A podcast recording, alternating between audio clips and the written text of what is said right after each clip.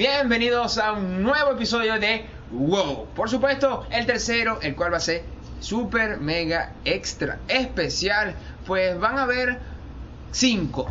Y ustedes dirán, ¿cinco por qué? Bueno, porque van a ser entrevistas de cada uno de nosotros y al final va a haber un episodio especial. Pero hoy vamos a hacer una entrevista clásica para que ustedes sepan que en nuestro grupo hay un hijo de pastores. Todos los estigmas que ustedes tengan de un hijo de pastor, las preguntas, aquellas cosas ustedes las pueden guardar, guárdenlas ahí o las comentan. Pero hoy nosotros tenemos la oportunidad de que dentro de nuestro grupo, dentro de WOP, hay un hijo de pastor. Y por supuesto, hay que, hay que, hay que, yo que- hay que presentarlo, no, eh, ya saben quiénes somos, obviamente. Siéntense. siéntense. Gracias por el apoyo del segundo episodio y por supuesto, este tiene que ser aún más apoyado y aún más compartido.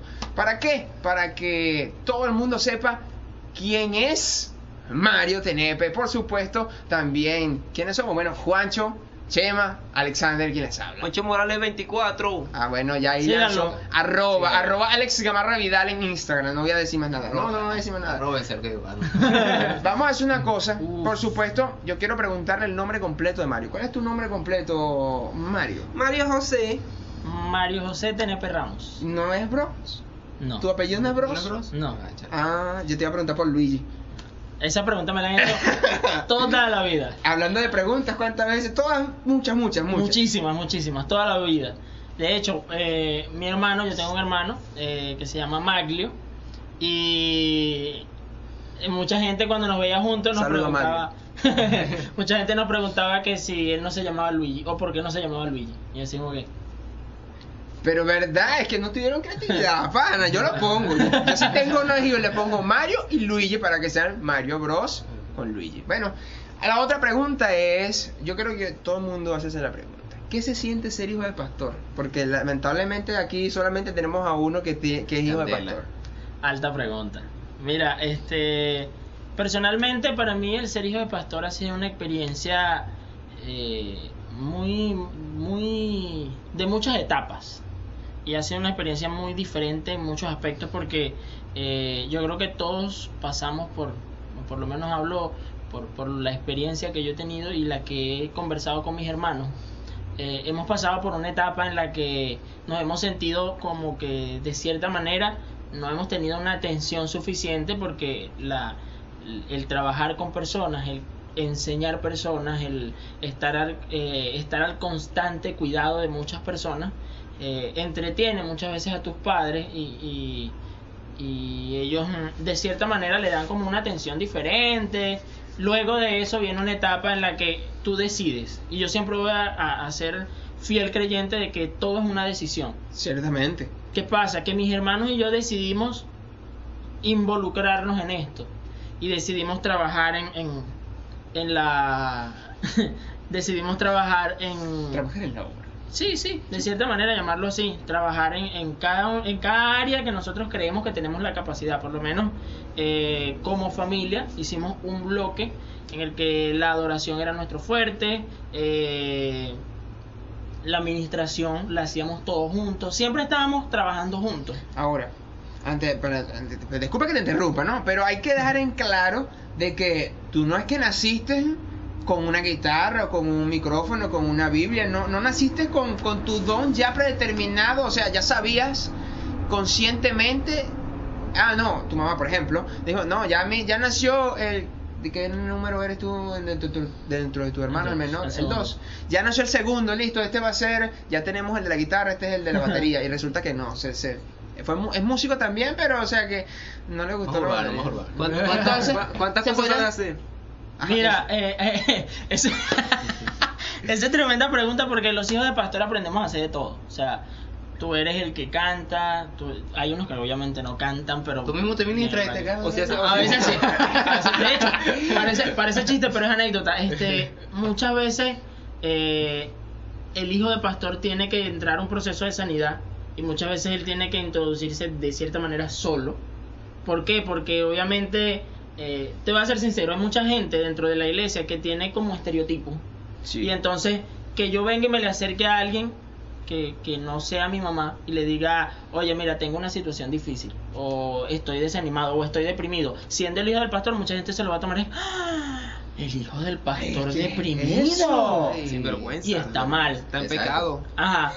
Y está mal. ¿Por qué? Porque yo también soy un ser humano. Y los hijos de pastores son seres humanos. Y entonces, ¿qué pasa? Que muchas veces hemos tenido, pues, lo- el comentario que hace, muchas veces he tenido que, que entrar a procesos de, de- de sanar heridas emocionales o mejorar muchas cosas íntimas eh, de una manera, eh, te puedo decir que autodidacta porque no ha sido guiado quizá de la misma forma en la que otros de la congregación lo han hecho. Y lo que Juan decía, mira, nosotros aprendemos a hacer de todo.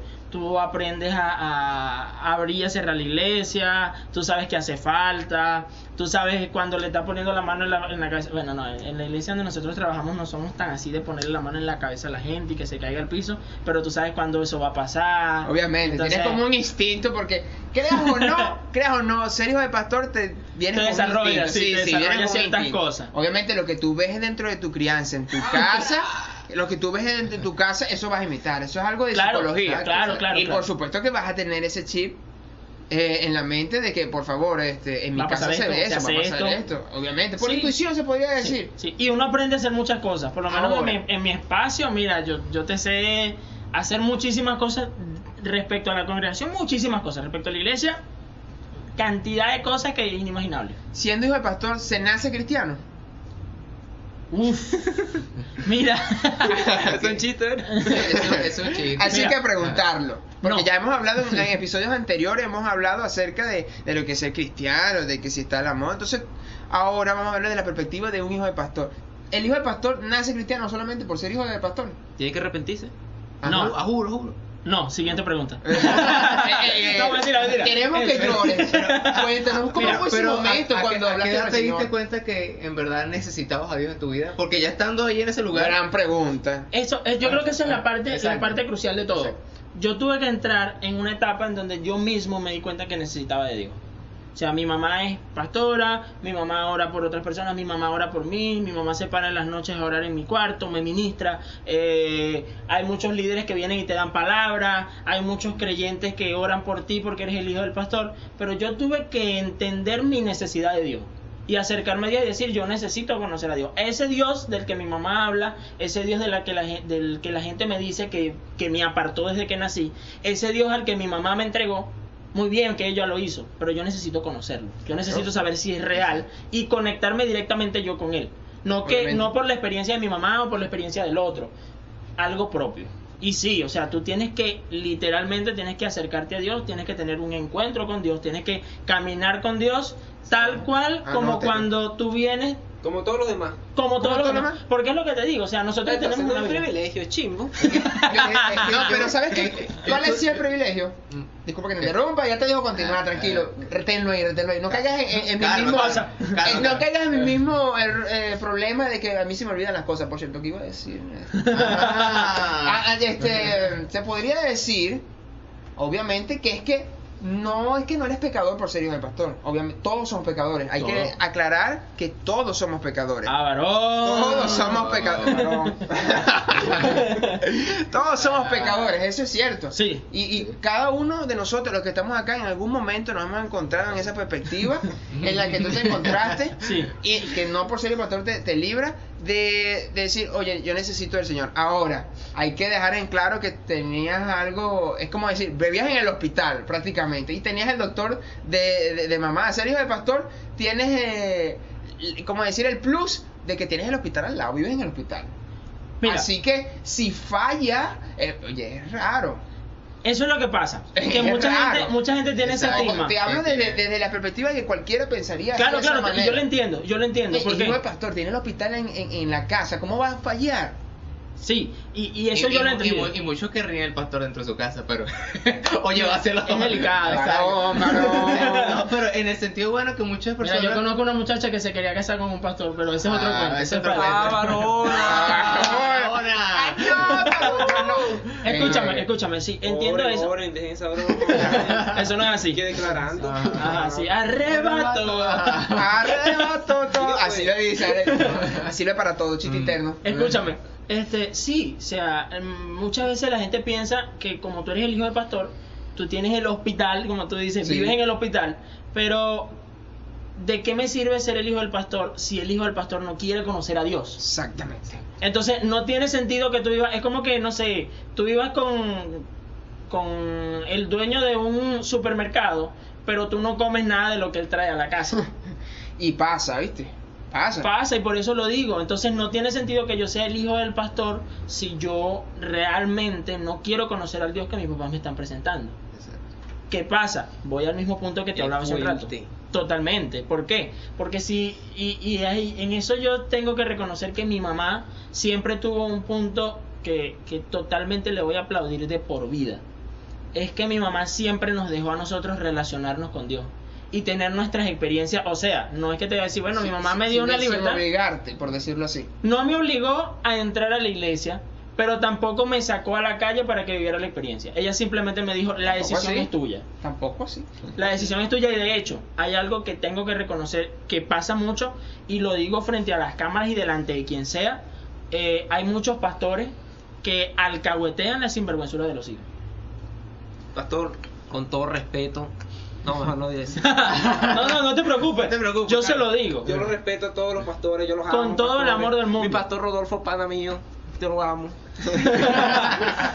no, no, es, no es porque haya nada malo en él. O sea, No, no. Rodolfo, el pastor Rodolfo es una persona muy especial para, muchos aquí. Este, pero ¿qué pasa? Hay muchos pastores que sinvergüencean a los hijos. ¿Por qué? Porque le tapan el pecado, le tapan el mal. Y hubo, yo me recuerdo que hubo una experiencia que yo tuve, que eso me marcó para siempre. Y es que en cierta etapa de mi vida, yo estaba en el sistema de orquesta. En mi canal yo tengo un video donde hablo de eso. Este fue mi primer video. Tócate la flauta. No. No te pasaste por esa etapa, no es No, un no, clásico yo- la flauta. Yo no llegué tan chiquito. No llegué tan chiquito. Yo no llegué tan Ah, chiquito al sistema. Mi hermano sí, porque mi Es hermano una llegó duda genuina que tenía, si todos pasaban por la flauta. Sí, pero cuando llegan pequeños a la iglesia. Ah, Ah, a la iglesia, Ok. a la orquesta. ya estamos en la iglesia. Ah, pues, estamos ya, en la iglesia, claro. Caigamos. Ah. ¿Qué pasa? Que yo estaba en el sistema de orquesta y yo empecé como a prestarle más atención al sistema de orquesta, empecé a dedicarle más tiempo al sistema de orquesta y de cierta manera empecé a olvidar las cosas de la iglesia, empecé como a apretarlas a un lado, ¿por qué? Porque o sea, me gustaba el ambiente que me generaba la orquesta, estaba viajando, ya estaba entrando a nivel regional, tenía conciertos en, en lugares importantes y eso me como que me llamó mucho la atención. decir que, oye, ya estabas viviendo Una experiencia, una experiencia, de vida. claro. de vida. ¿Y qué pasa? Que como empecé a faltar mucho a los ensayos, lo que pasa es que lo músico no viene por la iglesia, lo músico viene genéticamente por mi papá. Prácticamente, claro. ¿Qué pasa? Que entonces mi mamá me llama un día, me siente y me dice, tú no vas a seguir tocando. Y yo, ¿cómo? Wow. Vaya dato, vaya datazo. No, tú no vas a seguir tocando. ¿Por qué? no. Porque tú no me estás cumpliendo con los horarios, tú no me estás siendo responsable, tú estás haciendo las cosas mal, entonces tú te bajas. Porque así como yo puedo bajar a otro, al primero que tengo que bajar es a ti. Ay, ¿Eh? correa. Y eso a mí me tumbó una tabla que yo también tenía, que decía, ah, soy el hijo del pastor. Yo que soy es Y malandro. existe, existe, ah, existe personas que creen que el hijo del pastor está arriba. Cuando no. no, no. No te No. pone De muy hecho, arriba. Y, y lo que decía hace un rato y lo- el comentario que Juan decía, pastor, si tú tienes a tu hijo en esa posición, bájalo de ahí. Bájalo, porque eso es irreal. Claro. Eso es irreal, lo estás enfermando, estás dañando la fe que esa persona tiene. Claro. La, la iglesia tiene un concepto de eso y yo sé que los pastores dicen, no, pero es que la iglesia no entiende esto y los hijos pastores también dicen, no, la iglesia no lo entiende. Pero viéndote a ti decir que yo digo, no, en realidad sí es necesario muchas veces que a los hijos pastores se le entienda cuál es su posición. Claro que sí. Que ellos, porque sean hijos de pastores, no es que van a ser pastores o tienen la autoridad de su papá o de su mamá O que sea o del pastorado o, o la autoridad sobre la iglesia. No. Sencillamente es algo que ellos tienen que ir trabajando y que tienen que ir logrando, vayan a ser pastores o no, sean hijos de pastores o no, cada uno tenemos esas responsabilidades. Claro. Y si eh, su hijo, pastor, bueno, no, yo, no- yo creo que no soy quien para decirlo, pero él sí. Claro, Ah, cada quien tiene me que hace una pregunta. Yo quiero hacerte una ya va, pregunta. Alexa, está, está una buena por aquí. Cué- lánzala. cuenta- cuéntame, cuéntame, Ay. Mario. Mira, yo he hablado con varios hijos de pastores, ¿verdad? Uf. O sea, de, de diferentes congregaciones Ajá. y sabe, siempre sale una duda y un estigma de que dicen a los hijos de pastores siempre le caen. Ajá. Ajá. Tema polémico, tema polémico. O sea, ellos, ellos no necesitan ir a la bodega a buscar, sino que siempre le llega la bodega a la casa. Llega pues. el pan a la Ah, casa. Exacto. Y esto hago referencia para los que no han captado. músico, me imagino que es el doble. Exacto. que que eso, eso es normal. Un, un hijo pastor músico es como que ya es es el combo, Sí, sí, pues, sí, el combo. sí. Pero eh, cuando llega la llega la hora de que. Ah, te, ¿qué fue? Ay. No, mira, me río porque, porque cier- sí, o sea, de cierto modo pasa. Cuenta tu que- secreto. ¿Cu- ¿Cuántas amiguitas ¿Cuántas, tienes? cuántas, cuántas siervas no te llegaron? Dame tu número. ¿Cu- ¿Cuántas no te chancearon? Por ser hijo de pastor nada O el más. señor me dijo que tú ¡Ay! eres Ay. ¡Ay, señor! Ay. Mira, sí pasa, sí pasa. Sí Eso- ha pasado. Eso pasa. Muy- muy- ¿Qué mucho- pasa qué? sí pasa, sí pasa. Eh, lo que pasa también es que tengo una posición como persona aprendida de mi papá y es que yo respeto mucho lo que son las relaciones. Y yo siempre he creído que un noviazgo es el preámbulo de un matrimonio.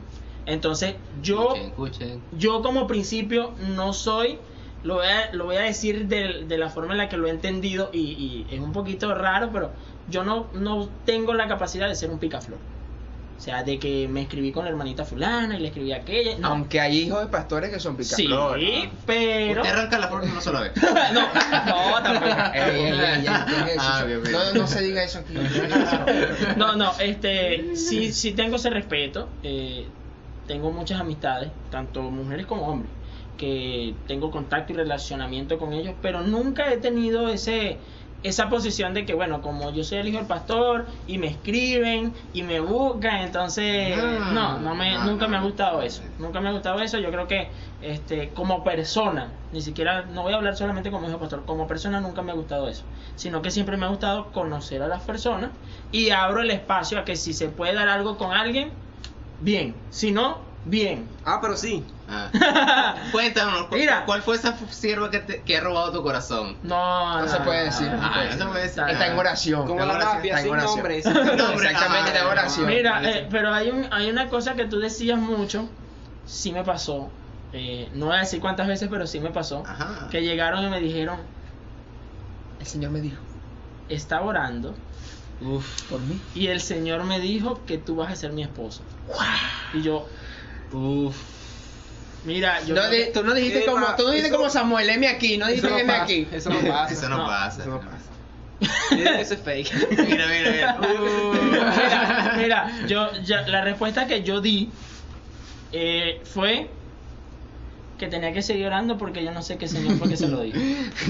Yo le pregunté a ti, ¿qué señor? No, no, yo le dije, vamos a seguir orando porque, o sea, yo entiendo que te habla el Señor, pero si es el mismo Señor también me tiene Mira, que hablar. pero, El Señor de los Anillos, pero aquí, vamos a cambiar ese tema, ese tema. me Cuéntanos, tiró cuéntanos. duro, me tiró duro, me tiró un batazo.